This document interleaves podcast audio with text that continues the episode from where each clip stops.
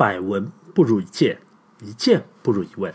大家好，我是一轮，欢迎来到疑问句。上集提到啊，借钱了之后，就经常会发生钱借多了，借钱的人就有恃无恐，把自己当爷了的情况。所以在借钱之前，判断对方到底靠不靠谱就非常的重要。这时候啊，我们就需要一个对双方都知根知底的中间人。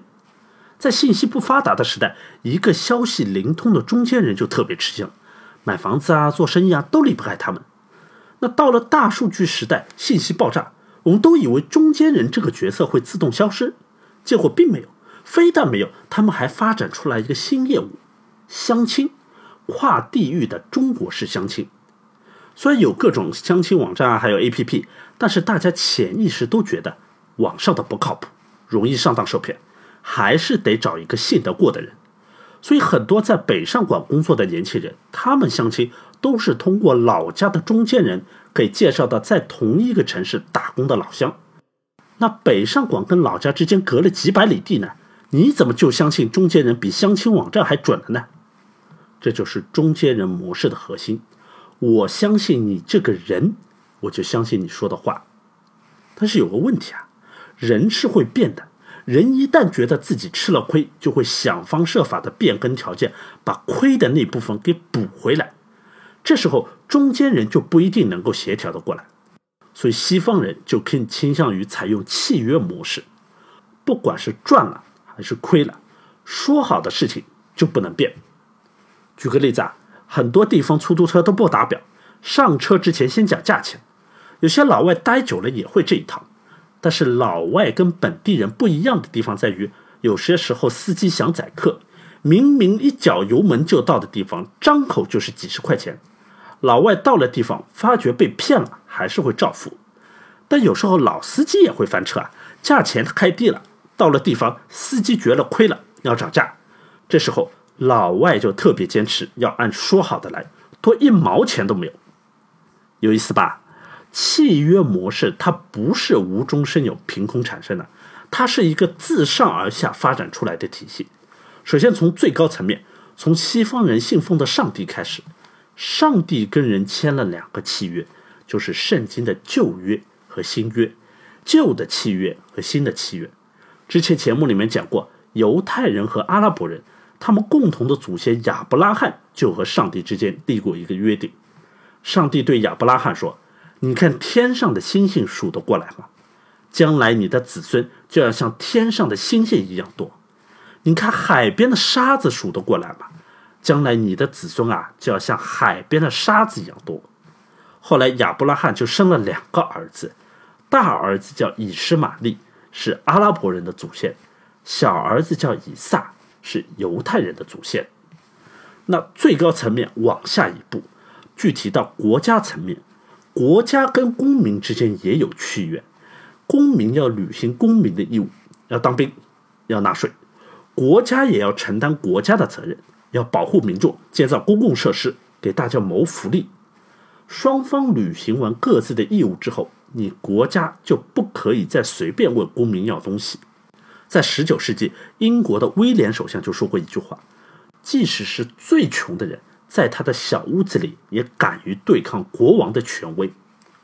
屋子可能很破，屋顶可能摇摇欲坠，风可以吹进这个房子，雨可以打进这个房子，但是国王不能踏进这个房子，国王的千军万马也不可以踏进这个房子。后来这句话就被浓缩成：风能进，雨能进，国王不能进。法律上常说的私有财产神圣不可侵犯，就是从这里出来的。那问题来了，国王毕竟是国王啊，他代表着一个国家的最高权力。国王的千军万马要进你的破房子，你能怎么样？以前美国是英国的殖民地，英国的军队就可以随便侵犯美国人的私人财产。于是美国人在独立宣言当中就写了这么一句话。如果政府企图把人民置于专制暴政之下，人民就有权利也有义务去推翻这样的政府。你看，美国动不动就爆发校园枪击案件，还照样允许老百姓拥有枪支的理由就在这里。持枪的第一目的不是为了自卫，而是要求你的政府不可以随便乱来。你乱来，老百姓就有权利拿起枪支去推翻你。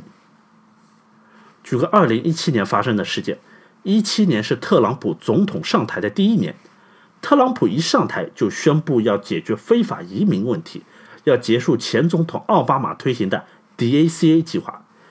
DACA 的意思是童年时期抵达者暂缓驱逐，就是说非法移民的孩子不会因为他们的身份而被驱逐出境。那因为这个计划，那些非法移民的孩子就能够安心的在美国生活。特朗普一说要结束这个计划，苹果、谷歌、微软、IBM 这些商业巨头都公开站出来反对。苹果总裁库克。为此还发了一封企业内部公开信，我来念一下其中的一部分。美国承诺，他的人民都有机会通过努力和坚持来实现自己的梦想。在苹果，我们致力于打造伟大的产品，帮助人们实现这样的梦想。我们盼望着成为这个梦想的一部分，因为它决定了美国的本质。我感到极度的绝望。八十万名美国人，包括在我们公司工作的二百五十多名同事，可能很快就会发现，自己被他们称之为家的国家所抛弃。DACA 计划认定，那些从小被带到美国的人，不该因为非法拘留而受到惩罚。他允许这些通过了严格背景审查的美国人，像我们其他人一样。在美国上学、谋生、养家糊口、缴税以及实现他们的梦想，这些人被叫做追梦者。不管他们出生于何地，他们都应该得到我们同样的尊重。我向你们保证，美国将会与国会两党人士密切合作，呼吁进行立法，为我们国家所有的追梦者提供永久的保护。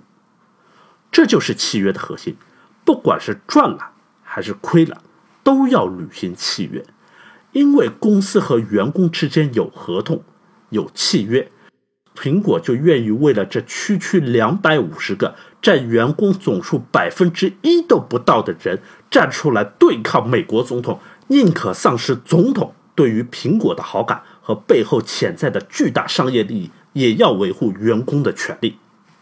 好了。今天的节目就到这里了。今天我们讲了东方的中间人模式和西方的契约模式之间的区别，那各有各的利弊，就看你愿意相信哪个了。那如果你有移民欧美的打算，建议还是要考虑一下能不能够适应这个契约模式。